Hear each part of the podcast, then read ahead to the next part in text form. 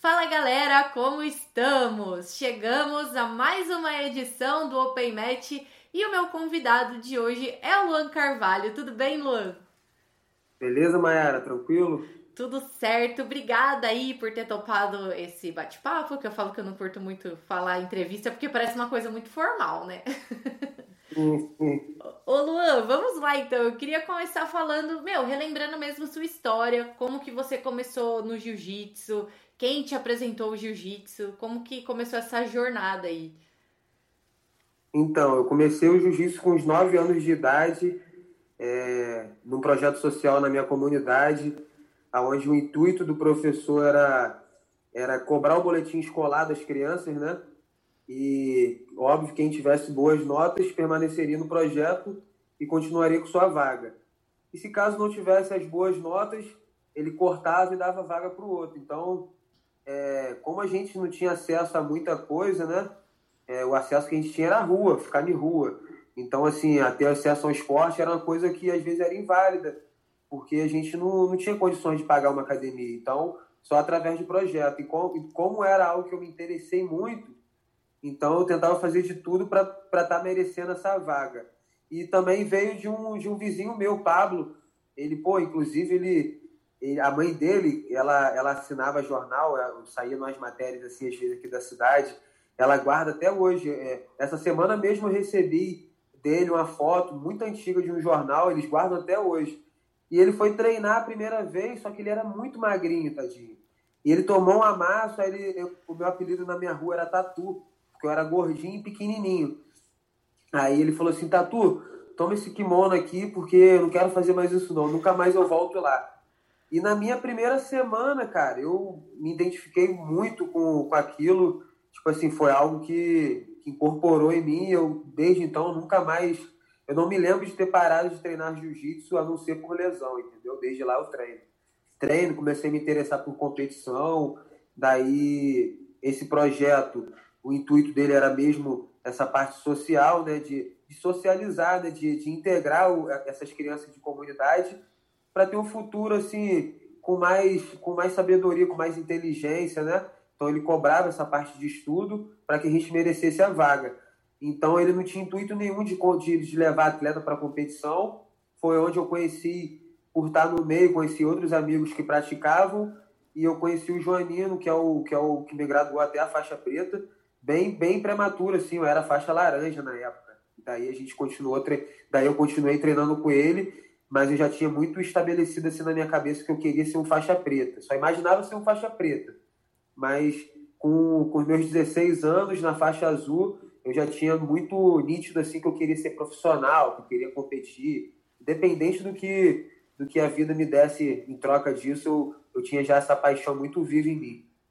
Muito novo, né? Muito louco quando você já tem tanta certeza do que você é... quer quando você é tão novo Pô, assim. 16 anos, e eu, eu lembro que que o meu castigo de casa na adolescência era minha mãe me cortava de treinar, pô. Não deixava para treinar de forma alguma. E era o que eu mais sentia. Podia me cortar tudo, irmão, mas me treinava, cortar de treinar jiu-jitsu era, era como se fosse um, uma tortura, entendeu? Eu entendo. e como que, como que, assim, você chegou para sua família e falou já tão novo que você queria viver de jiu-jitsu, né? Tipo, eu imagino que com 16 anos, cara, isso já faz quase 15 anos. Eu imagino que com uhum. 16 anos eles devem ter ficado um pouco assustados, né? Porque as condições do jiu-jitsu até hoje não são tão boas, mas têm melhorado.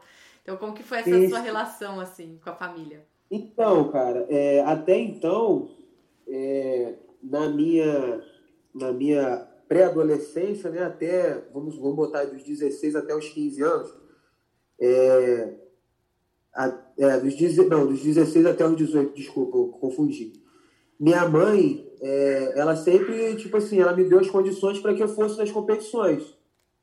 Até então era uma, era, era um, algo que eu gostava, era um, como outra criança gosta de, ah, eu quero ir no, no, no parque de diversões, na excursão da escola. Eu não queria ir na excursão da escola, eu preferi ir para o campeonato. No presente de Natal, eu queria ter um kimono. Então, até então, era, era algo de, de uma criança que gostava do esporte e queria competir. Engraçado que, como minha mãe, pô, minha mãe é sacoleira, ela criou eu, eu e meu irmão, pô, vendendo roupa. vendendo roupa de ginástica, fazendo unha, uma correria danada. E aqui em Macaé é a capital nacional do petróleo. E eu lembro na época, quando eu fiz 18 anos, eu já tinha amigo meu que trabalhava embarcado. E tipo assim, pô, nessa época era o auge do petróleo. É, o pessoal ganhava muito bem. E tinha amigo meu de 19 anos que já andava de carro, de, de carro novo, de moto nova. E minha mãe, a visão dela de sucesso era o quê? Pô, meu filho vai se formar, vai, vai, vai ter uma faculdade, um emprego de carteira assinada, vai trabalhar numa multinacional dessa e tal. E eu lembro que quando eu fiz 18 anos, minha mãe sempre foi muito severa. Eu tinha meus, meus afazeres em casa, eu tinha todo esse compromisso que ela sempre estava impondo ali para mim e para o meu irmão. Então a gente sempre foi muito independente também, a gente sempre soube se virar. Aí ela falou assim, quando eu fiz 18 anos, ela falou assim, ó, oh, não dá mais para financiar isso, você não tem retorno nenhum com isso, isso daí você só gasta, porque ela não sabia que eu estava investindo na minha carreira, né? E ela falou assim, ó, eu preciso que, se você quiser manter a sua vida de, de, de lutar, de ir para a competição, você vai ter que trabalhar. Mas se você quiser estudar, eu me viro, eu trabalho em dobro, eu pago o estudo que você quiser. Mas para jiu-jitsu, eu não vou pagar mais nenhuma inscrição. E eu lembro que com os meus 19 anos, né? Isso já tinha 19, porque eu ainda, ainda insisti até os 19 ainda para ela me ajudar. Eu falei assim, comecei a trabalhar. Eu trabalhei de vendedor numa loja durante três anos. E até pô, o dono virou meu amigo, ele viu toda a minha correria. Eu pô, fazia preparação física de manhã. Mas minha mãe nunca se deu por satisfeita, né? Porque, pô, ver o filho dela que ela lutou tanto para poder educar e ela querendo que eu estudasse, tivesse uma formação, tivesse um emprego ali como todo mundo tinha, sendo bem pago, e eu trabalhando de vendedor, tinha mês que eu ganhava, era um salário mínimo, entendeu? Não conseguia às vezes bater meta, dependendo do mês, não vendia tanto, e tirava uma merreca, e o dinheiro era todo contado para competição. Então, assim, eu já tinha aquele dinheiro, então eu contava com ele para lutar. Então, foi assim, um pouco impactante para minha mãe é, aceitar que eu queria aquilo, que eu insisti naquilo, mas hoje ela sente muito orgulho, sabe? Ela, ela viu que, que ela tentou impor algo que ela queria, que era a vontade dela, mas ela entendeu hoje que isso foi o meu sonho, foi o que eu busquei e que hoje eu consegui conquistar minhas coisas através do jiu-jitsu e ela é muito feliz com isso, sabe? Mas, assim, eu, eu, eu também, por ser novo, eu não, não entendia que, que, que essa era a visão dela de sucesso. Então, eu acabei sendo um pouco rebelde. Foi um momento que eu acabei me afastando um pouco da família, mas foi por algo bom também, porque, tipo assim, eu, eu resolvi meter minha cara. Eu falei assim, cara, eu trabalhei durante três anos. Nesses três anos eu juntei dinheiro, fui morar fora. Aí foi uma temporada que eu falei assim, ó, nunca mais trabalho. Vou ficar duro, mas eu vou viver do jiu-jitsu. Aí eu morei com o Bruno Baixo no Texas, passei uma temporada no Feijão. Eu fui, fui rodando esse mundo aí para poder é, agregar coisas na minha carreira, né? Agregar conhecimentos, né? Sim, eu acredito que esse lance da sua mãe, assim, é muito de geração, né? Então, tipo, porque na geração dos nossos pais mesmo, tipo, eles têm mesmo essa visão de estudo, de trabalhar, e eu acho que principalmente, Sim. tipo, você é de Macaé, né? Não é capital mesmo do Rio de Janeiro. Então, tipo assim, eu acho que é mais mais ainda, assim, né? Tipo, eu cresci no interior também eu vejo que muitas pessoas seguem a profissão dos pais, né? Tipo assim, tem muita gente que, tipo, ah, isso, ah, vai estudar, vai. Ou segue aquela orientação do pai, né, cara? É, então. Segue aquela orientação do pai. Mas é, é tudo questão de visão de sucesso, sabe? É porque eles, eles são de uma geração que a visão, que o sucesso, né? Que, que tipo assim, o, o auge do sucesso era, pô, ainda mais a gente que é do interior, pô, você tem um filho formado, ele se formou na faculdade, ele, ele, ele tem aquela profissão dele ali, mas não necessariamente ele é feliz, sabe? Ele fez algo que ele gosta, mas ele, ele tipo assim, também te, leva um pouco de satisfação porque ele deixou os pais felizes. Mas é, eu vejo muitos, até, até hoje eu vejo assim, pessoas que, que falam, pô, cara, eu trabalho, mas não curto muito meu trampo, não. O cara que é formado e hoje em dia, com essa baixa de petróleo, então, que o que eu mais tenho aqui são amigos e pessoas que eu conheço que que deram a vida toda praticamente para esse tipo de trabalho e hoje os caras estão aí sem emprego, entendeu? Passando perrengue, sem ter uma segunda opção, sabe? Então, assim, é, é só questão de visões. É, é difícil, às vezes, a gente entender quando é mais novo, porque a gente não tem aquela maturidade ainda formada, mas depois a gente entende que nada mais, nada menos é os nossos pais querendo o nosso bem, entendeu? É, porque eles se preocupam, né? Tipo, a partir do momento que você fala assim pra sua mãe, meu, eu não quero ser CLT, tipo, eu não quero ter carteira assinada, dá um negócio meu tipo, como assim você não quer? Que loucura é, é essa? É verdade. Uma coisa que eu queria muito falar com você é justamente sobre Macaé, né? Tipo, eu queria entender como é, como é o estilo de vida aí em Macaé, porque como a gente falou, né, não é capital do Rio de Janeiro, eu não sei há quanto tempo fica da, da capital, mas tipo... Duas horas e meia. Então, não é perto, né, tipo, não é próximo. Não. E eu quero saber por que que você continuou em Macaé, assim. Cara, Macaé, eu, todos os amigos que vêm pra cá, que, pô, já, já eu já tive a oportunidade, graças a Deus, com, com toda a minha carreira, com tudo que eu busquei dentro do jiu-jitsu, de fazer boas amizades, de fazer, às vezes, às vezes, amizades ruins. A gente vai encontrando de tudo, mas o que a gente leva para o coração e que vai para sempre são as coisas boas né, que a gente carrega. E, pô, todos os amigos que do jiu-jitsu, assim, pessoas assim incontáveis, né?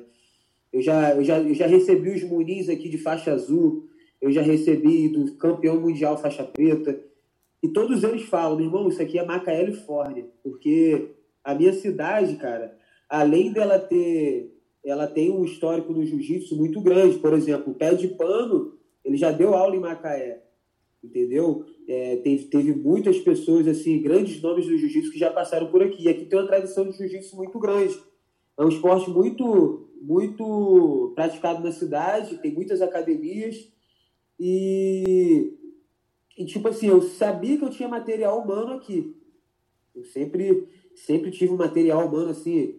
Pô, já, já tive treinos na, treinos na academia que, pô, tinha 20 faixa preta, mas 20 faixa pretas duros. Mas às vezes não era aquele cara que ia pro campeonato e ganhava, mas era aquele leão de academia.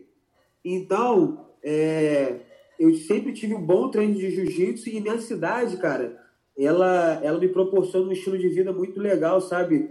eu gosto de, de estar ali em contato com a natureza. Eu, eu, o que eu faço diariamente é sempre ali em contato, alguma coisa eu estou tendo contato com a natureza, com, com essa liberdade que, que você está de, de frente para o mar te proporciona.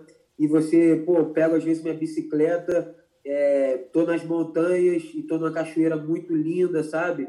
Então, assim, é, às vezes eu tô de manhã na praia, 30 minutos de carro, já tô na serra, numa cachoeira, assim, é, particular, por exemplo.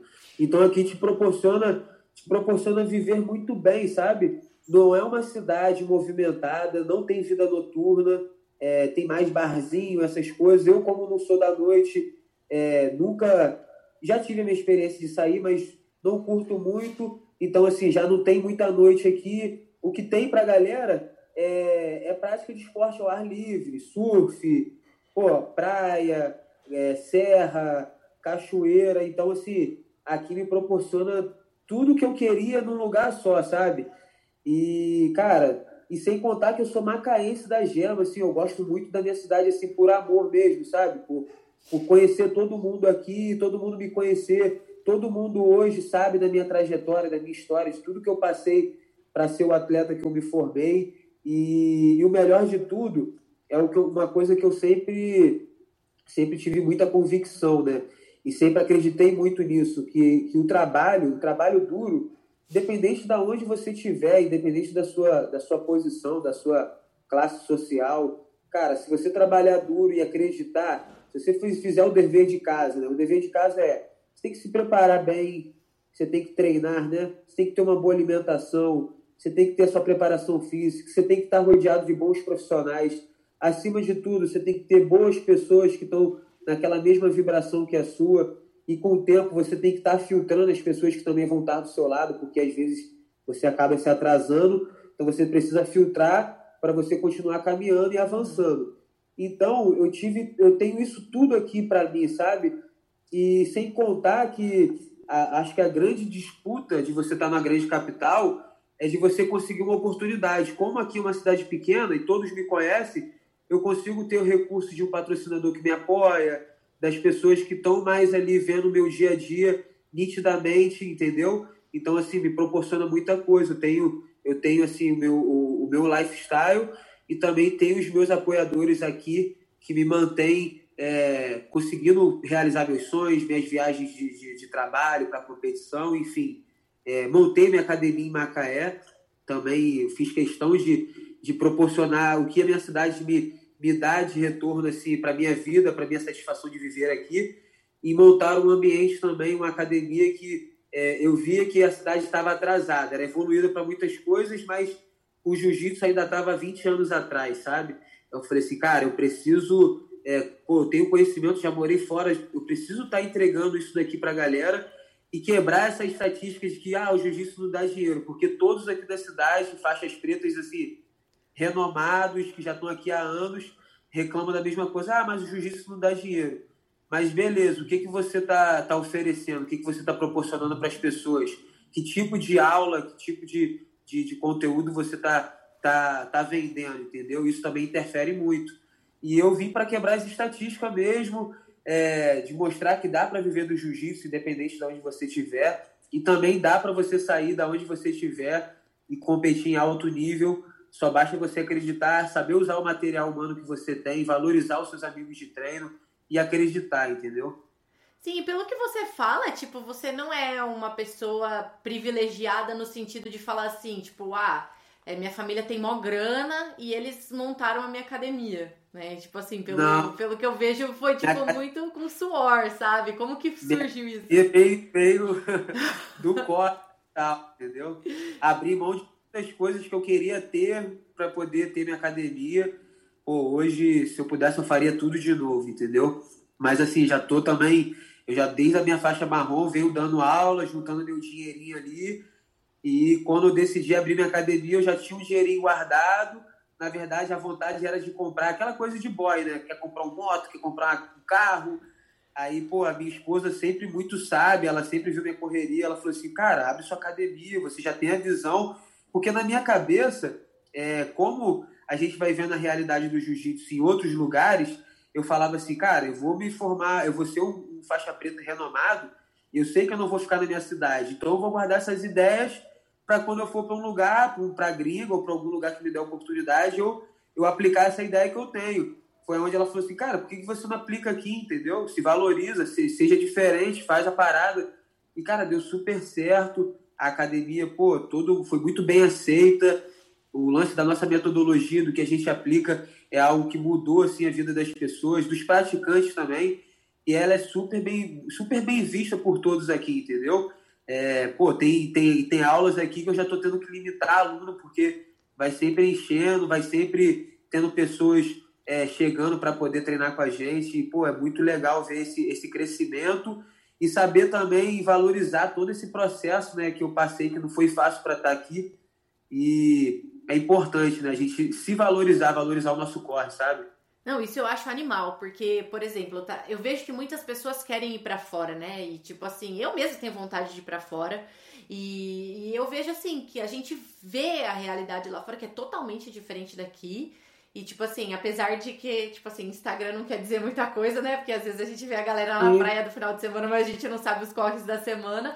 Mas tipo assim, ah, eu, é, eu admiro quem tem essa coragem de ir para fora, como eu também admiro quem tem essa coragem, porque é uma coragem também ficar no Brasil e se desenvolver, ainda mais numa cidade pequena, né? Então, por exemplo, eu tava conversando eu até mesmo. Engraçado que é, como que, que o destino, né? O, nome da minha academia é Oak. Uhum. Oak significa carvalho. E o significado da, assim, só um resumo, né? O significado da árvore de carvalho é que ela é uma árvore que quanto mais adversidades, quanto mais o tempo castiga ela, mais ela vai se fortificando, a raiz dela vai descendo cada vez mais até chegar um ponto que ela ela ela nenhuma nenhuma catástrofe, nenhuma força natural é capaz de, de abalar ela, a estrutura dela. E eu comecei no meio do, do auge da, da, daquela crise que o país passou. E continua passando, né? Mas assim, o pessoal conseguiu se adaptar a isso. Mas assim, o, o, ele veio, ele veio, teve um, um ápice assim que um, desemprego em massa. E eu lembro que eu abri a academia no meio dessa loucura, sabe? Tipo assim, e foi aquela dor de cabeça. Eu fiquei aproximadamente uns três meses sem dormir, bro. Cara, como que eu vou pagar o final do mês aí o aluguel? Pô, eu dava aula na academia dos outros, recebia no final do mês e tinha dor de cabeça. E no meio de, de uma crise financeira do país, eu abro minha academia sem saber se eu vou receber, sabe? E foi uma loucura. E logo quando a gente começou a se estruturar, na verdade a gente se estruturou, tava, conseguimos manter a academia no meio disso tudo. E quando ela estava assim, decolando, indo com todo vapor, eu falei assim, meu irmão, esse, esse, esse ano né, eu vou. A academia vai ficar muito bem. Já estava com planos até de, de ampliar o espaço aqui. Aí, pum, veio essa pandemia. Mas, é, como no início a gente veio da adversidade, eu, eu falei assim, cara, isso não vai abalar em nada, a gente vai se reerguer, vamos trabalhar dentro da possibilidade e a academia está consolidada, as pessoas sabem qual é do, do, do, da academia, como a gente aplica o jiu-jitsu de forma séria, então eu não tenho por que me desesperar. Voltamos, é, lógico, número bem reduzido de alunos, muitas pessoas com medo, né? Mas a gente está indo bem, se, é, fico triste por, por, muitas academias terem fechado, isso, isso de certa forma gera uma tristeza, porque são menos praticantes fazendo jiu-jitsu, né? Uhum. E a gente que é da comunidade, a gente se sente feliz em ter mais praticantes e o jiu-jitsu ser mais aceito, entendeu? Mas é, é acreditar, né, cara? Eu acho que tudo que você tem que fazer, você tem que acreditar. E, e desde o início eu falei assim, cara, eu tenho potencial para fazer diferente, eu vou fazer diferente. E botei as ideias para frente. Graças a Júlia também, que, pô, ela acreditou, na verdade, até mais do que eu. E falou assim, cara, você tá cheio de ideia, vai guardar isso até quando? Entendeu? Bota para frente, vamos arriscar. Se não der certo, né? A gente é novo. E foi isso. Sim, é que dá meio medo, né? Tipo, enquanto você tem tudo na cabeça, você dorme, né? A partir do momento que você é do papel, que você falou, né? Você ficou três vezes sem dormir, que que é isso? É, pô, pô, chega, chegava, chegava aqueles cinco dias finais para poder pagar o aluguel, você ficava naquela. Irmão, o que que eu faço? Aí do nada os alunos vinham, pagavam, completavam o aluguel, ficava tudo certo. e faz quanto tempo que você tá com a academia? Ela faz cinco anos em maio. Sim. Dia 15 de maio. Agora você dorme já, agora você já tá dormindo. agora eu durmo, descanso, tô tranquilo. e como que é essa vida, assim, né? Porque eu, eu vejo muitos atletas que sabem, tipo, ganhar campeonato, sabem como que é ir lá e ganhar o campeonato, mas eles não sabem liderar uma academia, eles não sabem dar uma aula. E eu acredito que esse é, é diferente, né? É diferente você ser atleta e você ser empresário, querer ou não ser empresário. Então, tipo, como é que verdade. você concilia isso e como que foi isso na sua cabeça? Então, Mayara, eu tava até fazendo um resumo esses dias. Eu vou contar duas experiências minhas, assim, que me agregou muito pra vida, né? Eu, na verdade, eu sempre lutei com os caras que tinham uma vida só de atleta. Eles acordavam para treinar, suplementavam, descansavam, faziam outro segundo treino, preparação física. Ele estava full time ali atleta eu sempre tive que trabalhar, bro. mesmo que dar aula de jiu-jitsu, entendeu? Ó, a minha rotina, por exemplo, hoje, hoje, o Luan, ele acorda às 5 e meia da manhã, seis, eu moro próximo à academia, então já acordo, jogo água no corpo rápido para dar aquela despertada, escova o dente, 6 horas primeira aula. Parei agora às 8, isso porque a gente está com horário reduzido aqui na cidade. Porque senão eu teria, tava, estaria terminando uma classe agora, às 9 e meia. E eu faço questão de dar as aulas porque eu ainda não formei os meus faixas pretas. Eu tenho faixas pretas aqui na academia, só que eles são pessoas amigos que cresceram comigo, treinam aqui comigo, mas eu não vejo eles qualificados para dar aula do jeito que eu quero. Então, hoje eu já tenho marrom que eu formei, já tenho alguns faixas roxas, faixas roxas que são instrutores que eu formei, e eu, eu faço questão que eles sigam a minha linha de treinamento, que não tenho vício nenhum. Por quê? Eu monto a metodologia de treino, eu monto a planilha de treino da semana e eu não quero um professor com vício, eu quero que ele vai ali e, tipo assim, tá mastigado, ele tem que aplicar aquela aula do meu jeito. Então eu faço questão e esse padrão é uma, é uma das coisas que, que fazem a, a, é, as pessoas se atraírem a querer treinar com a gente, porque sabe que tem um planejamento. E, e tipo assim, eu, por não ter ainda uma equipe formada, eu tenho que estar aqui presente eu que dou todas as aulas, então a minha, minha rotina não é de 100% atleta. Eu dou aula, treino, aí vou almoçar correndo, faço preparação física, tenho que dar aula de novo e às vezes o tempo da noite ainda faço mais um treino. Então, assim, é, eu queria muito ser só atleta, mas isso não é desculpa para mim não ter o resultado que eu quero, uhum. entendeu? E uma, uma experiência que eu tive, que eu passei três meses lá no Feijão, em Maringá, inclusive eu tô até indo para lá amanhã fazer a parte final do meu camp com ele, e o Feijão, cara, ele é, ele é um cara que te prepara para a vida. Eu vejo ele um cara diferente de todos os professores, porque às vezes aquele cara ele só te prepara para ser campeão, você entrar no tatame e ganhar. Mas ele é bem realista do que é a vida. E ele falou, e uma vez eu, eu no particular almoçando com ele, ele falou assim, cara, a gente não é atleta pro resto da vida. Você já parou para pensar o que vai ser depois para frente? Se você vai ter, vai ter o que oferecer para as pessoas? Ou você vai ser aquele cara burro? Porque ele fala assim mesmo, ele é bem grosso, né? Ou vai ser aquele cara burro. E dali eu dei um, um, um start, assim, eu era faixa marrom na época. Eu falei assim, cara, meu irmão, esse cara é um gênio, sabe? Porque minha, até então a minha cabeça era em ser campeão, campeão, campeão, campeão. E eu não pensava além de, daquilo. E eu voltei, tendo que fazer correria e dar aula, eu já comecei a me atentar e copiar os caras que eu tinha como referência assim, de professor, de, de, de formas de dar aula. E nessa experiência de, de desde faixa marrom dando aula, eu fui vendo os, os meus pontos positivos, os pontos negativos que eu precisaria melhorar e vindo uma constância evoluindo e com toda a evolução do jiu-jitsu, né, com todo esse conteúdo que a gente tem aí gratuito para poder a gente agregar para o que a gente acredita ali dentro da nossa filosofia, né, porque cada professor tem a sua filosofia. E, e eu montei o meu estilo de aula, a minha metodologia, a forma que eu gosto de trabalhar. Então, assim, é, eu, eu, eu, eu tenho bons, resu eu, bons resultados e feedbacks, feedbacks bons assim, das pessoas que têm experiência de ir num seminário meu, de ter uma aula ministrada por mim, porque eu faço, eu, eu faço questão de ter uma aula muito bem programada, de fazer com que a pessoa entenda o jiu-jitsu de forma mais clara, entendeu? E, eu sempre me preocupei desde então com essa experiência do feijão em saber que eu não seria atleta para o resto da vida e que eu precisaria ter uma estrutura, ser um bom profissional para poder atender as pessoas.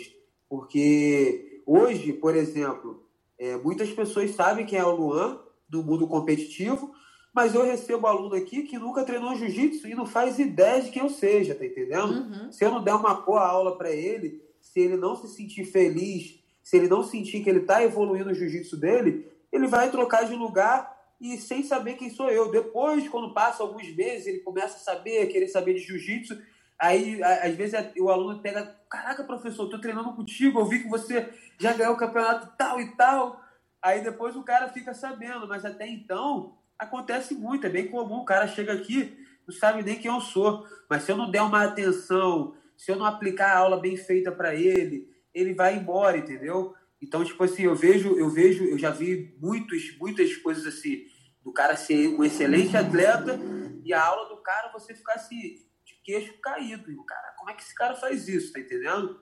Então, assim, tem, tem esse diferencial, é porque também a galera, ainda mais com essa proporção que o jiu-jitsu tomou profissionalmente, a galera fica muito bitolada só ser competidor mas vai ficar velho, brother. Você vai ter que deixar o seu legado. Se você quiser continuar com o jiu-jitsu, você tem que pensar nisso de forma mais é, de forma mais estratégica. Assim como você se prepara para o campeonato, você também tem que se preparar, porque eu, eu, eu particularmente, eu não quero chegar nos meus 50 anos e estar tá dando aula de jiu-jitsu. Uhum. Eu quero estar tá indo nas minhas filiais, é, estruturando os meus alunos, os meus faixas pretas, dando os meus seminários, mas eu não quero estar tá me matando dando aula de jiu-jitsu, não, entendeu? Eu quero poder curtir também, porque, pô, é a vida toda fazendo isso. Mas eu quero deixar esse legado de, caraca, meu irmão, o professor formou bons faixas pretas, ele tem pessoas boas dando aula, eu gerei oportunidade de emprego para outras pessoas, eu pude abrir filiais para outras pessoas, então eu quero,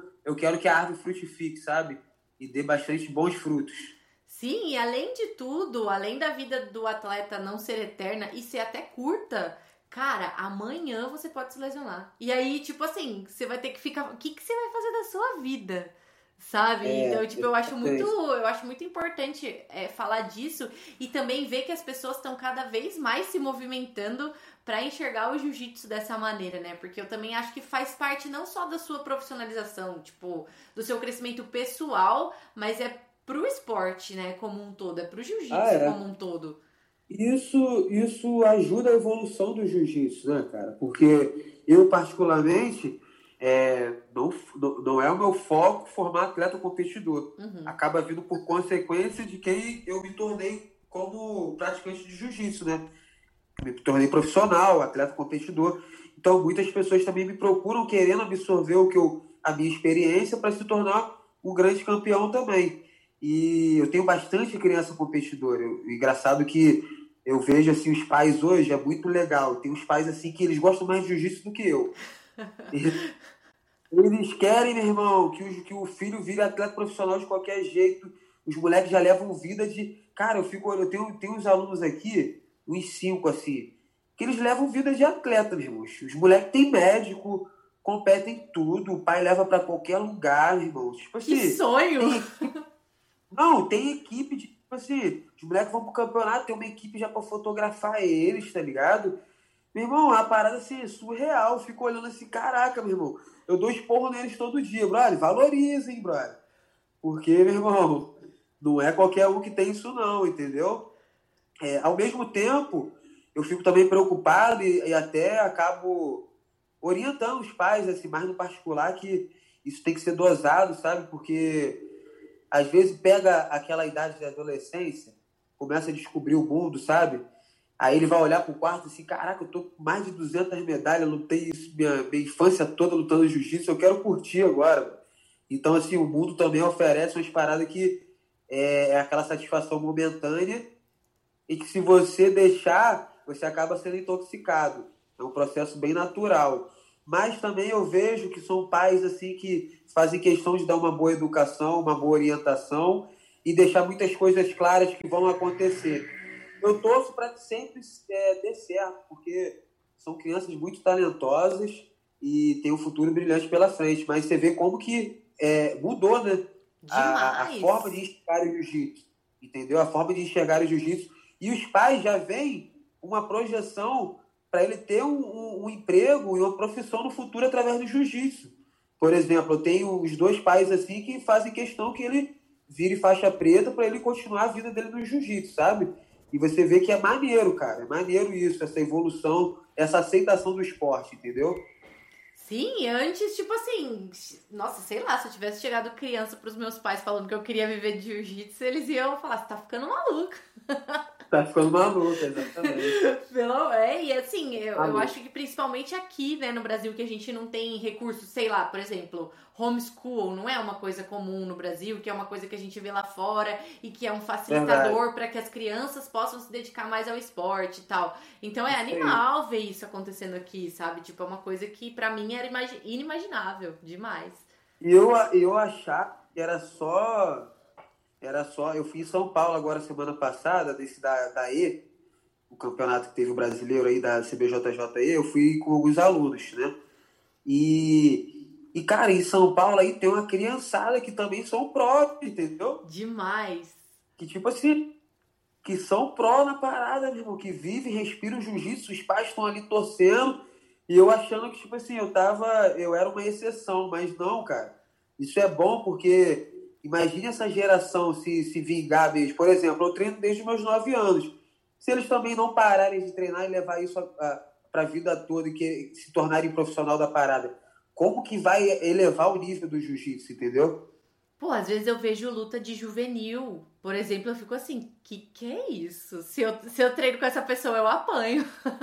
Não, é, o juvenil, o juvenil faixa azul, você pode ficar de olho, atenta, porque eles já são profissionais. A grande, tipo assim, já são profissionais, já tem nível técnico muito bom. O juvenil azul, se você pegar aí juvenil azul de brasileiro é, e mundial, é, se você puxar um histórico dos atletas que hoje são faixa preta, você pode ver que eles, na maioria, eles têm título na juvenil azul entendeu? E já vem nessa crescente até a faixa preta. Isso é um. Eu vi, eu vi uma live que, que inclusive o Feijão puxou esse, esse, esse, essas estatísticas, né? Que ele mostrou isso é, através de, de resultados e de informações que a confederação fornece gratuito. que a, a maioria dos faixas pretas de alto nível hoje, eles já eram campeão na azul juvenil, ou seja, azul juvenil, os moleques já são próprios. Demais. Entendeu? Eu passei na azul juvenil, eu já me achava o faixa azul com, com 15 anos que eu peguei a faixa. Eu me achava o adulto. Andava com aquela faixa, achando que eu era o faixa preta, entendeu? Então, assim, é, imagine os moleques que tá tendo apoio para lutar. Aí que os moleques se dedicam, se, se, se internam mesmo naquele mundo ali do jiu-jitsu, sabe? Sim, é louco que a gente tá vendo oportunidade também, né? Então, por exemplo, tem o Dream Art, que tá fazendo um puta trabalho mesmo de trazer uhum. atletas, tipo, estão profissionalizando mesmo, sabe? E desde uhum. sempre, assim, é que, a, é que agora, assim, a maioria das pessoas que foram para lá já eram de outras equipes e tal, mas eu acredito que no futuro eles vão começar a formar essas pessoas, sabe? Aí a parada vai ficar muito séria. É, é eu vejo, assim, lógico que, porra, é um trabalho excepcional, não tenho, não tenho dúvida disso. Mas eu vejo que é uma forma radical também de conquistar esse espaço. Por quê? É, o cara, os caras têm a grana. Então isso fala, fala muito, sabe? Uhum. Tem a grana. Mas a forma que é abordado é uma parada muito radical, porque, tipo assim, não dá a oportunidade do professor tentar ter algo melhor para o aluno dele. Por exemplo, eles vão diretamente ao atleta. Eu acho que seria mais ético chegar para o professor e falar assim, professor, a gente quer dar essa oportunidade, é isso e isso que está acontecendo, seu atleta está qualificado, a gente precisa dele, porque é uma guerra por título de equipe. Uhum. A gente tem que ser claro, né? Eles querem que a equipe ganhe.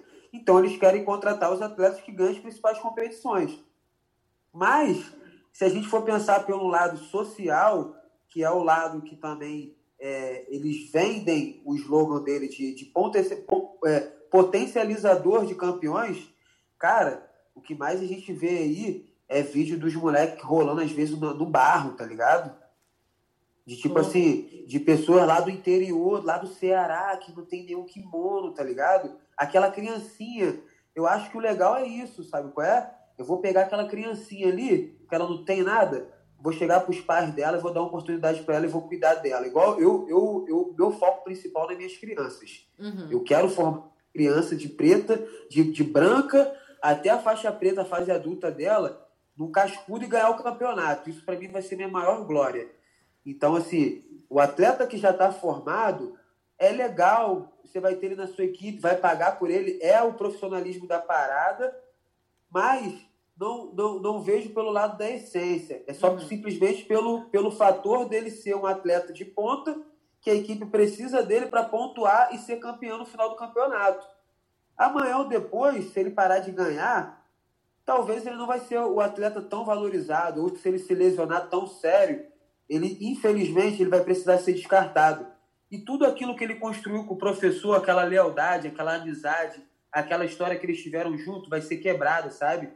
E eu acho que isso é um ponto negativo, porque é, eu prefiro ficar com o pensamento um pouco antigo de, de, de seguir ali o, o meu mestre, de tudo que ele me ensinou. Lógico que se, se for uma pessoa mau caráter, né? Você não tem que estar perto, você tem que né, seguir adiante. Mas eu acho que deve ter oportunidade do professor chegar para o aluno e falar. Porque o que, que acontece muito, cara? Eu já presenciei isso de perto. O que acontece muito? Às vezes o cara tem uma proposta tão boa, ele fica com medo de falar com o professor. Sim. Ele só vai. Entendeu? Fica meio deslumbrado, ele só, né? Ele não é uma pessoa ruim, ele não é mau caráter, mas ele vê ali como uma oportunidade muito grande para ele. Ele fica com medo de falar com o professor dele, entendeu? Aí ele pega e vai. Ou, é, ou eles terem essa, essa maturidade de, pô, meu irmão, eu vou chegar com o professor. Igual eles mandam mensagem no Instagram dos outros, sabe qual é? Oferecendo oportunidade. Chega com o professor, pô, preciso do seu telefone, liga pro cara, pô. Faz o papel de homem. Cara, gente, pô, seu aluno é campeão, ele é sinistro, parabéns pelo seu trabalho, se ele está aí, foi por você. A gente quer dar uma oportunidade para ele, mas também a gente não quer deixar de passar isso para você em primeira mão, para você conversar com ele.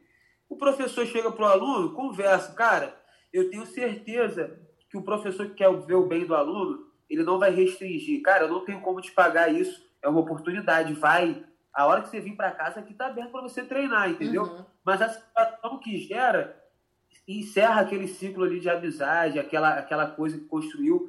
E eu, como professor hoje, eu vejo o quanto a gente se envolve com o aluno, sabe? O quanto a gente é, cria é, uma expectativa para o futuro de, de você estar tá junto daquela pessoa. E por muitas das vezes você dá de tudo para o seu aluno, cara. Entendeu? Eu já tive experiência de perder aluno por ele ser rebelde, você dá tudo para ele e o cara não, não, não querer a oportunidade e ainda sair falando mal de você, por exemplo.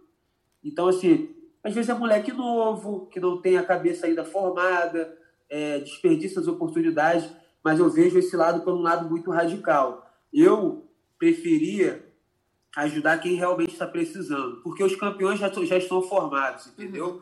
Porque não adianta querer carregar esse ego de, porra, minha equipe é campeã mundial, mas você precisou de pagar por isso, sabe qual é?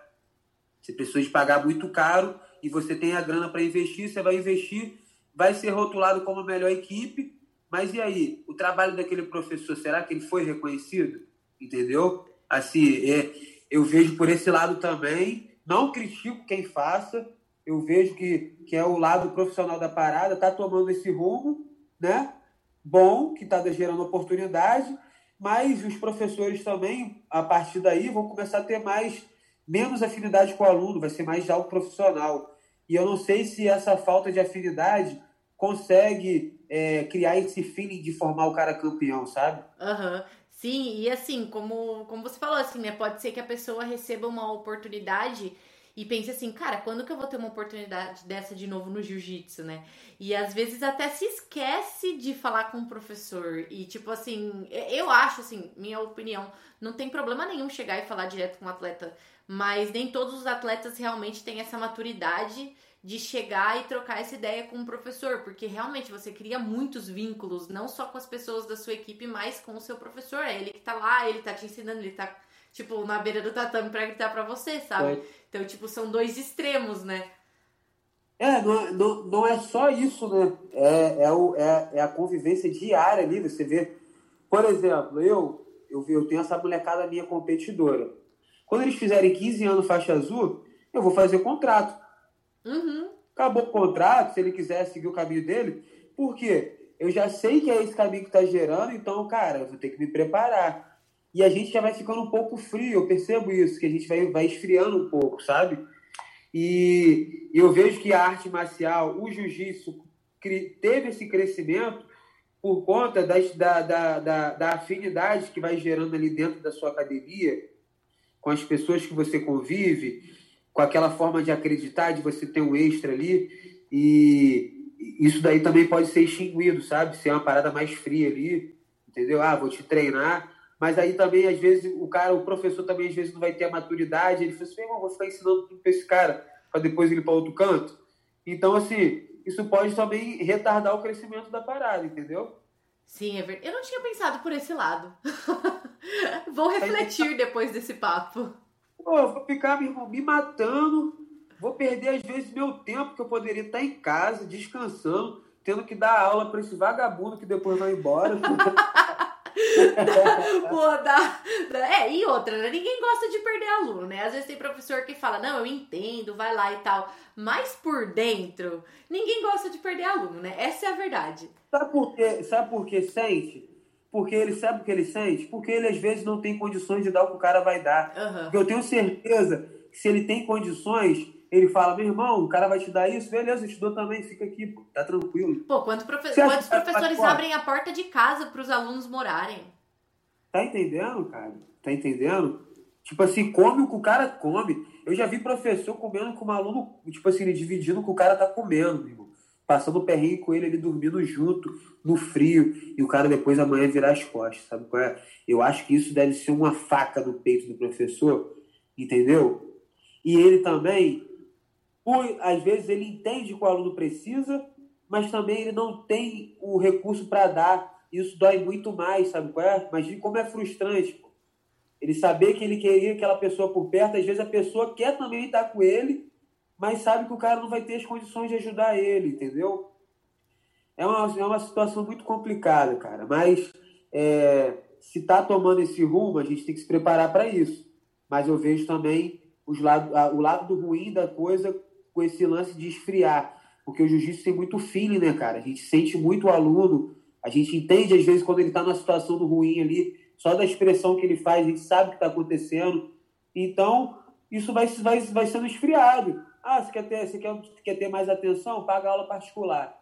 Aí você passa ali só o básico para ele, fica limitando, porque você vai dar toda a informação, vai se entregar, porque para você passar o feeling, para você ter a conexão com o aluno, você precisa ter afinidade. Uhum. Então, isso vai se estreitar, entendeu? Você é amigo desse cara para quê? Entendeu? Às vezes o aluno ele quer estar contigo para ele ver o seu dia a dia, o que, que o campeão está fazendo. E eu não vou botar ele do meu lado, sabe? Uhum. Eu sei que amanhã depois ele, pô, ele vai virar, de, vai virar as costas para mim, então começa a se esfriar isso. E isso já tem acontecido. Os professores que sofreram isso já são assim, pé atrás com todos os alunos. Total, entendeu? cria uma casca, né? Tipo, você fica meio. Porra. sei lá. É foda, é, é uma situação muito complicada, mas é, a gente tem que entender que se tem pessoas investindo, é, é um ponto positivo também, uhum. né? Quem, quem na, na, na, minha época, pô, ia pagar para poder viver do jiu-jitsu um salário, às vezes, dando tudo, todo o suporte para lutar o que eu quiser, entendeu? Na faixa roxa, pô, isso era inexistente. Podia, podia ter existido, né? Ia ser mais fácil. Você não ia ter ficado tanto tempo sem dormir. É, é pô. Essa é a parte boa. Pô, ia ficar de boa. Ah, mas do, no seu caso, assim, que você já tem a sua equipe há um tempo, que você já tá no cenário do jiu-jitsu há o quê? 20 anos, assim. Tipo, eu acho que você já passou por muitas coisas, né? Desde, desde da época old school, digamos assim, até agora Oi, que tá tendo essa, essa leva nova aí. E dá tempo. Bom que você tem a cabeça aberta ainda, né? Tipo, pô, você não tem 30 anos, né? Então, tipo, você tem a cabeça aberta, você sabe que, tipo, esse lance que você falou de contrato com o aluno, cara, se precisar fazer o quê? É uma coisa que você vai ter que se adaptar. Tipo, paciência, Vou ter que me adaptar. Né? Entendeu? Vou ter que me adaptar. Até porque, se tomar uma proporção maior, vendo pelo lado de time, pô, é, tem que ter o contrato, meu irmão, tem que ter o contrato. Aí, eu acho também que não deveriam, deveriam se intitular equipe. Tinha que ser time, uhum. entendeu? Ó, esse é o time e vai ser time, contrata um contrata o, o cara do outro, se precisar pagar rescisão de contrato, paga. E se, se, se vir mais investidores para poder eles, eles estarem brigando ali por títulos e vai ter mais investidor e mais oportunidade no meio do jiu-jitsu e mais professores vão se preparar para essa nova realidade. É uma questão de adaptação com a nova realidade que o jiu-jitsu está tomando, né? Sim, seria um eterno brasileiro de equipes. um eterno brasileiro de equipes, exatamente. Então, porque é, é isso, eu acho que essas contratações, o verdadeiro intuito é esse, de ter uma melhor equipe uhum. para se apresentar no Mundial e a sua equipe ser incontestável melhor. Mas essa formação, é, essa base, vem, na verdade, o estilo ali de cada um daqueles ali já está muito formado. Então ali é só o aperfeiçoamento uhum. do, do estilo, do que ele aprendeu, porque ele já é um campeão, entendeu? Exemplo, o Miau, desde a faixa azul, ele birimbola, Uhum. Já faz esse, esse, esse giro para debaixo da perna na Della Riva.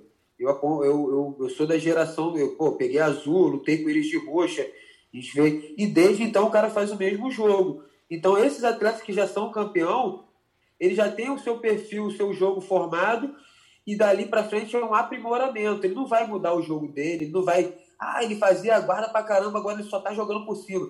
Ele não vai mudar a característica dele. Uhum. Ele vai aprimorar. E essa característica que foi formada, que fez ele ser campeão, foi aquele professor que formou. Não foi mais ninguém, sabe?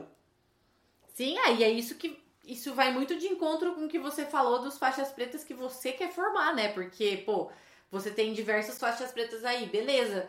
Mas, tipo, é, eu vejo muitos professores que chegam e não conseguem passar um jogo diferente do deles, né? Tipo na aula, por exemplo. E se você tem uma é. metodologia desde a faixa branca até a faixa preta, assim, isso é, é outra coisa. Essa é uma parada que eu me preocupo muito, muito mesmo. Porque eu, com a minha experiência olhando, eu vejo exatamente o que você falou. Muitos professores ensinam mais a sua característica. Uhum. E o aluno fica limitado ali àquele estilo do professor. Exemplo, a minha metodologia ela é, ela é formada nos, nos, nos, nos seguintes é, módulos. A gente começa é, aprendendo a derrubar, depois passagem, guarda, finalização e, por último, variações. A gente precisa ter as variações dos golpes que um conecta ao outro. Então, eu me preocupei em formar esses, esses tópicos, né? Esse, esses módulos, porque é, em duas semanas eu trabalho queda com o aluno. Eu faço duas variações de queda ou três, dependendo do nível da turma, se for mais iniciante ou intermediário. No final de duas semanas ele praticando, ele vai dominar uma queda. Entendeu? E daí eu fico nessa, né, né, nessa, nessa mudança de módulo e sempre quando chega no, no quando restart o módulo, sempre tem um conteúdo novo, seguindo aquele mesmo aquela mesma, aquele mesmo padrão ali de, de ser a queda da semana, aquele treino da semana vai ser a queda. E eu vejo que os meus alunos eles estão crescendo com recurso em qualquer área, por baixo, por cima, derruba, passa, e eles não se limitam. E pelo contrário, e cada um, de uma forma bem natural, já vai se identificando com o estilo que ele mais gosta, sem precisar seguir aquilo dali que eu tenho de melhor. E daí vai também o professor estar tá se atualizando, porque ele tem o estilo dele, ele tem a característica dele de jogo, mas ele precisa entender outros sistemas de treino, de jogo, de, de, de posicionamento, para ele estar tá passando para os alunos, para justamente não limitar o aluno, porque é bem comum hoje o aluno seguir a característica do professor. Demais. E eu tento e eu tento quebrar esse paradigma, né? Essa, esse padrão aí, eu tento quebrar e eu também não deixo os alunos. Sempre tem um ou outro que tenta copiar o que eu faço, mas ele tem o seu perfil formado, uhum. sabe? Isso é, bem, isso é bem interessante. Eu faço questão de estar de tá fazendo dessa forma. Meu, eu comecei a reparar isso é, na faixa roxa, porque, tipo assim, o, o, meu, meu professor da, que me deu a faixa azul e que me deu a faixa roxa, ele curtia muito chave de pé, chave de joelho e tal. Só que eu, como uma faixa azul, não podia nem fazer isso, né? Tipo assim, não posso fazer, não posso dar lock. Só que era uma característica muito dele. E na época, assim, não tinha muito esse planejamento de aula, tal, equipe nova, tal. Cara, ele passava muito isso. E aí, às vezes, eu via, tipo assim, faixa branca chegando, o cara não sabia me dar um armlock e ele vinha tentar me dar mata-leão de pé. Aí eu falava assim, não, cara, não, não dá isso, não dá. Aí eu comecei, aí eu mudei de equipe, né, nesse meio tempo, daí eu já cheguei assim meio que tomando bronca, porque de faixa roxa eu ia pro pé da galera, sabe? Aí me falaram assim, Sim. tipo, você não pode. Aí eu comecei a observar isso. E até para campeonato não era bom para mim, né? Porque, tipo, pô, eu via uns pés passando na minha frente e não podia, não podia pegar. E também, e também, de certa forma, é frustrante, porque o cara matou o seu jogo ali, você. O que, que eu faço? Exato. Entendeu? É, então. O que, que eu vou fazer agora? Só que, tipo assim, demorou até a faixa roxa para eu perceber a importância de, tipo assim, ter uma metodologia, né? Tipo assim, como aluna, e como uma pessoa que compete e tal, você, pô, você tem que perceber isso. Tipo, não tem como. Tem, se você tem, quer se aperfeiçoar. E, e, é, e, é, bom você ter, ter esse, esse parâmetro, né? Do que você teve de experiência com o que você está vendo agora atualmente. Sim, exatamente. Então é, fez muita diferença. Assim, depois que eu comecei a, a treinar num, num, lugar assim que tinha uma metodologia, que treinava, sei lá, uma semana uma coisa, outra semana outra coisa, mas ao longo da semana treinava aquilo, por exemplo, pô, mudou demais, uhum. mudou demais, faz muita diferença, cara. Tipo, não, não a diferença mesmo. Diferença mesmo. Demais. Agora, nossa, a gente falou pra caramba, né? Mas tudo bem. Eu... a gente. Começar. É, mas eu queria falar é, sobre a sua faixa preta, porque eu leio. Eu, tipo, óbvio, né? Quando eu vou fazer uma entrevista, eu sempre leio sobre, sobre a pessoa e tal. E eu vi que você chegou na sua faixa preta num momento que você não tava muito acreditando que você seria faixa preta, porque você tinha perdido o campeonato, você tinha perdido o brasileiro e tal. E de repente você chegou na, na academia e aí você foi graduada faixa preta. Eu queria que você relembrasse um pouco isso. Então, é, foi exatamente isso. Eu pô, saí do brasileiro na marrom, perdi de cara na primeira luta. E Aí passei aquela temporada ali do brasileiro, assim, sempre muito otimista, né? Não deixando também aquela derrota ali me deixar para baixo, continuei buscando, trabalhando. Aí ganhei os campeonatos locais aqui, meu professor pum, amarrou a presa na cintura. Eu juro para você, cara, ali foi a parte que eu falei assim, agora é a hora. Então eu comecei a treinar muito mais, eu, eu fiquei muito mais motivado. E no meu primeiro ano de preta eu fui campeão brasileiro. O brasileiro que eu tinha perdido um, dia, um, um ano antes, eu fui campeão no outro na faixa preta. Então, assim, em um ano, é, eu me motivei demais, porque chegou aquele momento que eu tanto sonhava, que aquela criança sonhava em chegar e, e, eu nunca fui um bom competidor nas faixas coloridas. Eu ganhei algumas coisas na marrom, mas assim, a minha, a minha melhor, as minhas melhores performances foi na faixa preta. Eu, eu, cresci na faixa preta, assim, foi aonde parece que tudo que eu, que eu plantei durante anos estava tava, tava, tava, tava, como é que se diz, estava florindo, né? Tava, tava, tava indo para fora tudo aquilo que eu estava guardado mas eu tinha algumas coisas que me bloqueavam. É, e o Gustavo Dantas me ajudou muito, até mesmo de cabeça, sabe? Porque eu sempre me dediquei muito, mas chegava na competição, tinha alguns bloqueios que eu precisava de ter alguém com a sabedoria para poder me ajudar. E foi aonde eu conheci o Gustavo Dantas, que é o DBJJ Mental Coach. Eu fiquei uma temporada com ele no Arizona, com, com os alunos dele também. E, cara, o cara, ele, ele faz a diferença. Eu pude. Depois que eu voltei dele, foi aonde eu fui campeão brasileiro. Eu saí de lá realmente com a mente blindada, assim, para tudo. E, a, e, o meu brasileiro foi um dos brasileiros mais difíceis que teve sido leve. Tinha, tinha uma. Pô, só da aliança eu peguei três só do meu lado. Pela, eu, foi meu... esse que você pegou o Lang? Ó, só da aliança, tudo do meu lado. Eu, lutei com o Calói, Deus o Lang na semifinal e com o Juan Cameloasa na final do campeonato. Tá maluco. Tipo assim, tava embaçado o campeonato. Mas eu tava muito blindado e tava, tipo assim, muito feliz por estar na faixa preta lutando. E eu não tinha aquele compromisso. Engraçado que hoje, como muda as coisas, né?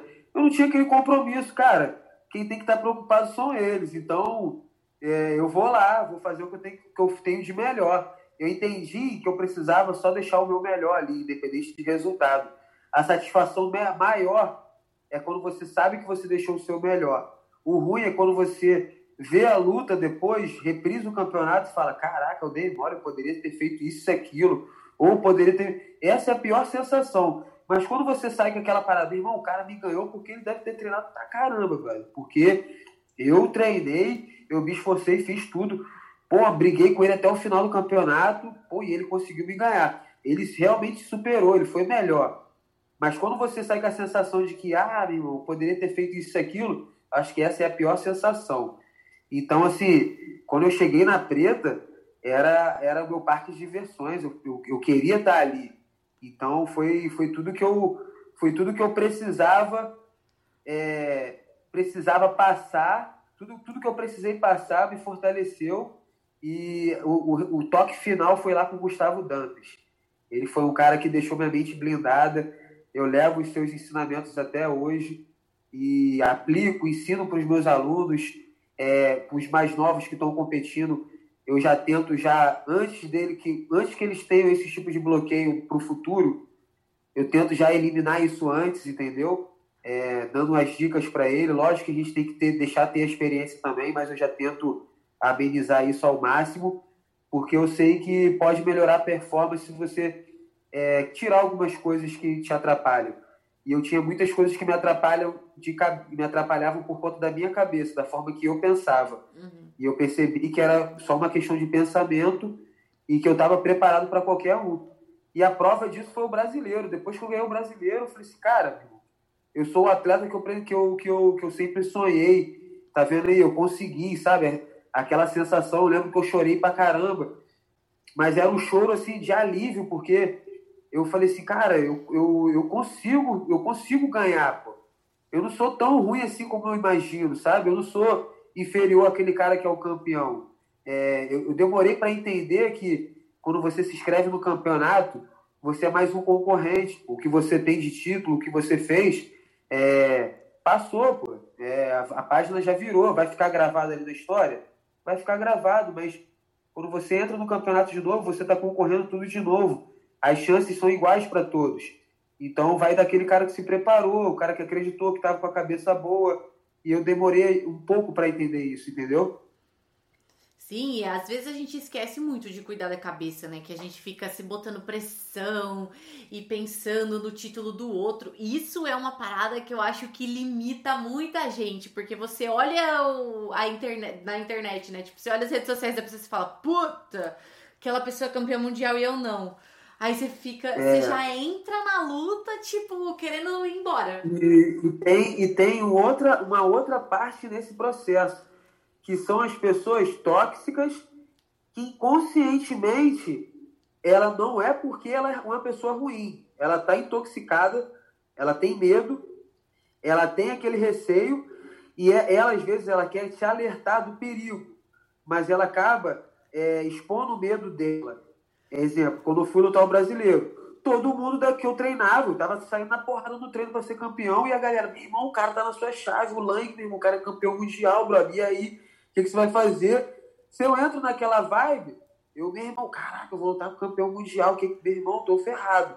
Se eu entro naquela vibe, eu, eu vou acabar me intoxicando. Então você tem que saber bloquear essas pessoas, tem que saber também ter jogo de cintura para você não fazer com, com, que ela perceba que você está tá, de certa forma, bloqueando esse, essa forma de pensar dela.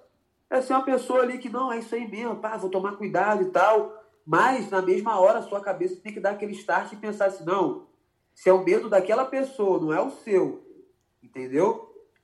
É o medo daquela pessoa. Sim, demais. E às vezes a pessoa. Eu tenho certeza que as pessoas não fazem por mal. Mas só que se você não sabe receber isso, você tá ferrado. Porque daí você vai treinar pensando exatamente, sei lá, você ia treinar pensando só no jogo do Lang. E o resto da chave? Isso aí. E o resto da chave? entendeu? Sim. É, é, é, é, bem comum, porque ali, como eu disse, tá todo mundo concorrendo de novo. E às vezes o cara que você acha que vai passar, ele nem passou. Sim. E eu falo, eu falo sempre para os alunos, é uma guerra pelo seu estilo ser melhor do que o, que o dele. O seu treinamento, o, a, a sua característica de luta tá mais alinhada e treinada do que a dele. Porque ele tem a dele e você vai botar a sua ali. Então é a guerra de estilo, de jogo, né? Então é, não adianta você pensar no seu adversário e esquecer o que você tem que fazer. Às vezes o cara fica bloqueando, fica bloqueando, bloqueando, bloqueando, sabe tudo que o cara faz, mas ele não faz nada. Ele só bloqueia. Uma hora vai falhar isso.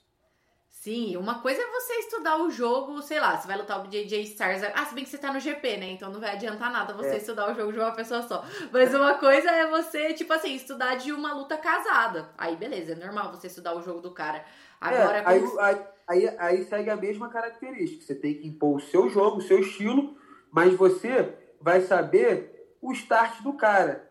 O que, que ele faz? Ele chamou primeiro? Ele, ele faz essa pegada depois que ele chama para guarda? Ou ele faz essa pegada para derrubar desse jeito. Você tem que saber os posicionamentos dele inicial para você botar o seu jogo em cima disso, entendeu? Isso é importante. Você saber o, o sistema do jogo dele. Ele chama para a guarda, ele faz a pegada para o lado direito, ele raspa para o lado esquerdo e ele estica uma aranha com a perna direita. Você tem que saber isso tudo, entendeu? Porque é a posição inicial do cara. Eu também tenho a minha inicial, uhum. ele tem a dele. Tem que saber. Isso é importante. Sim. E agora, já que a gente falou de BJJ Stars, né? Você foi chamado aí meio que em cima da hora, mais ou menos, né? Pelo menos anunciado. Não sei se você foi chamado em cima da hora ou só anunciado em cima da hora. Como que tá a expectativa para isso? Como que tá seus treinos? Você falou que você vai lá para Maringá agora. Então, eu tô indo essa madruga, né? Eu vou botar no voo 5 da manhã, tem que sair daqui de Macaé e pro Rio. E, cara, eu tô bem otimista, tô feliz porque eu não estou carregando essa responsabilidade. É, tipo assim, ah, eu tenho que ser o campeão. Não tem que ser o campeão. É como eu disse, eu tenho que chegar lá deixar o meu melhor. E se eu conseguir deixar o meu melhor, eu tenho certeza que eu tenho capacidade, como qualquer um concorrente ali, de ser o campeão. Então, essa semana, como a academia já tem uma estrutura assim, eu consigo ficar ausente por alguns dias e ter um auxiliar aqui de alunos que vão seguir a minha aula, eu vou conseguir ficar essas duas semanas no feijão.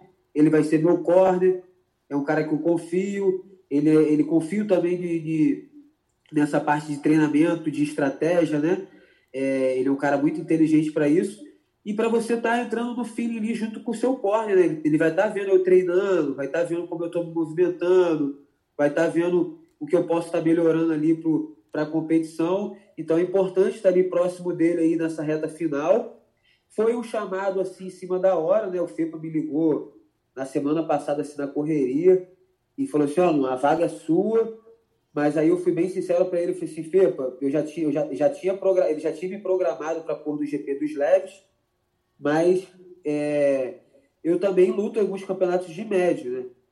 E, e eu falei que eu estava de prontidão, que eu lutaria o campeonato, a galera fez uma enquete aí, eu vi que uma, uma galera começou a me votar, e eu falei, mandei a mensagem, falei assim, Fepa, eu tô afim de lutar o campeonato. Ele, pô, Lu, infelizmente esse carro fechou e você tá nos de leve. Aí eu cheguei para ele e falei assim, cara, se você falar para mim que as condições é, se você lutar no médio agora, eu perco minha vaga no leve, eu vou priorizar lutar no leve, que é a minha categoria. Uhum. Então, assim, me sinto melhor lutar na minha. Mas se isso não for interferir, eu tô dentro, irmão. Ele não, irmão, uma coisa não sobrepõe a outra. É, você vai lutar o evento, a gente está te chamando em cima da hora, a gente entende que é difícil o cara, às vezes, em cima da hora aceitar a luta, e, pô, você está aceitando, a gente é, te agradece muito por isso e, e valoriza esse tipo de atleta que está preparado. E o, o, meu estilo de vida é esse, eu estou sempre treinando, estou sempre me mantendo ativo. No, no, meio da pandemia eu consegui estar tá executando os meus treinamentos. Eu me sinto mal quando não estou treinando, sabe? E, e, cara, quando ele falou, eu falei assim, pô, tô pronto, o que, que tá faltando? E só pedi a ele para que me mandasse aí essa, essa, essas passagens para ir pro feijão para poder tá fazendo minha parte final do treinamento. Eu sei que geral tá se preparando muito bem desde antes, né? E como eu vim em cima da hora, eu só preciso desse último tempinho aí. Já tô treinado, já tô me sentindo bem. Poderia ser, ser esse final de semana que eu estaria pronto para lutar. E esses desafios assim do nada, né, quando aparece, é, é mais motivante ainda, sabe? E além disso, eu não estou carregando aquela bagagem de responsabilidade. Porque quando eu vou lutar na minha categoria, de certa forma eu carrego essa responsabilidade, por quê? Pô, eu tô na minha categoria, eu sou o cara ali que tem grande chance de ser campeão, então eu vou fazer o trabalho certinho, eu vou, né? Às vezes tem luta que eu vou precisar ter mais cautela, não vou, não vou, não vou poder dar show para todo mundo. E, pô, nesse, nesse GP aí, cara, eu não vou. Eu não vou dosar para ninguém, vou dar tudo em todas as lutas. Lógico, já tá lá mesmo, né? É, já tá com os mais pesados. É isso, tô comendo bem, tô, tô com bastante energia, tô feliz de poder estar tá lutando, pô, no meio de uma pandemia dessa, você receber essa oportunidade de estar tá lutando, pô, esse GP aí tá, tá lindo, sabe? Grandes atletas e, e é legal você estar tá no meio do, dos melhores você está lutando com os melhores. Então, para mim é gratificante poder ter esse privilégio de, de completar esse card aí, mesmo que em cima da hora. Mas é isso, não vou, não vou dosar para ninguém, pode esperar uma excelente performance minha. E você curte também, né? Ficar lutando com, com pesado? você não foge dos é, pesados. É, é bom, é bom, é bom lutar com os caras pesados, porque eu sempre, na verdade, treinei com os caras muito pesados. Eu, eu, tinha muita dificuldade de achar treino do meu peso na academia. Era sempre os caras de 80 para cima. Então eu cresci fazendo força. Então é bem natural para mim trocar força com os pesados. É, quem fala que jiu-jitsu não é força não, não treina jiu-jitsu. Não treina. E tá, tá se enganando. Pois é, meu, eu acho que, pô, ter esses campeonatos, como você falou, né, no meio da pandemia dá um alívio, né? Porque eu acredito que para um atleta mesmo, profissional, que se planeja para fazer aquele calendário no ano, você ter um monte de campeonato retirado durante o ano, assim, sem mais nem menos, cara, é frustrante. Verdade. É muito frustrante. louco. É, agora e, que tá voltando, né? Mas... E mais frustrante ainda que às vezes aparece o campeonato, mas a gente tem. Não pode ir, entendeu? E acaba te limitando. Isso que é mais frustrante ainda. Pois é, tipo o PAN Tipo, pô, que isso? Pô, Que isso, né? É, a gente não teve nem chance. Teve nem chance, tá entendendo? Então, aí que é mais frustrante ainda, porque eu tenho certeza que não só como eu, mas muita gente já estava preparado para lutar. Sim. Mas se puder viajar, iria. Mas não pôde, teve Pô, que ficar. eu ia viajar, eu ia pro PAN, eu ia viajar no sábado, aí cancelou o PAN na quarta-feira e na sexta-feira o Trump declarou estado de emergência no país. Aí eu nem fui. Caraca. Tipo, você tava treinando loucamente, de repente, tipo, pum. Tipo, e, e eu nem sou atleta profissional. Tipo assim, eu, eu compito porque eu gosto de competir. Eu ia pra lá pra trabalhar e aproveitar e competir. Aí eu fico imaginando, é, eu fico imaginando pra quem se planeja para isso, né? O ano inteiro. Só pra isso. Só pra isso. Exato. E, e, e outra bomba agora foi o Mundial de Abu Dhabi. Eles anunciaram data, muita gente comprou passagem e eles simplesmente cancelaram o evento só pro próximo ano. E tipo assim, eu conheço uma galera que pagou 7 mil reais de passagem. nossa, que tristeza. É, mas tá tudo assim, você viu? A DCC também vai ser só. Tipo, beleza, né? Eles anunciaram isso ano. um ano antes, mas tipo assim, pô, é uma coisa que ninguém espera. A gente acha que no ano que vem já vai estar tudo normal, né? Mas vai saber. É, tem muita coisa acontecendo, né?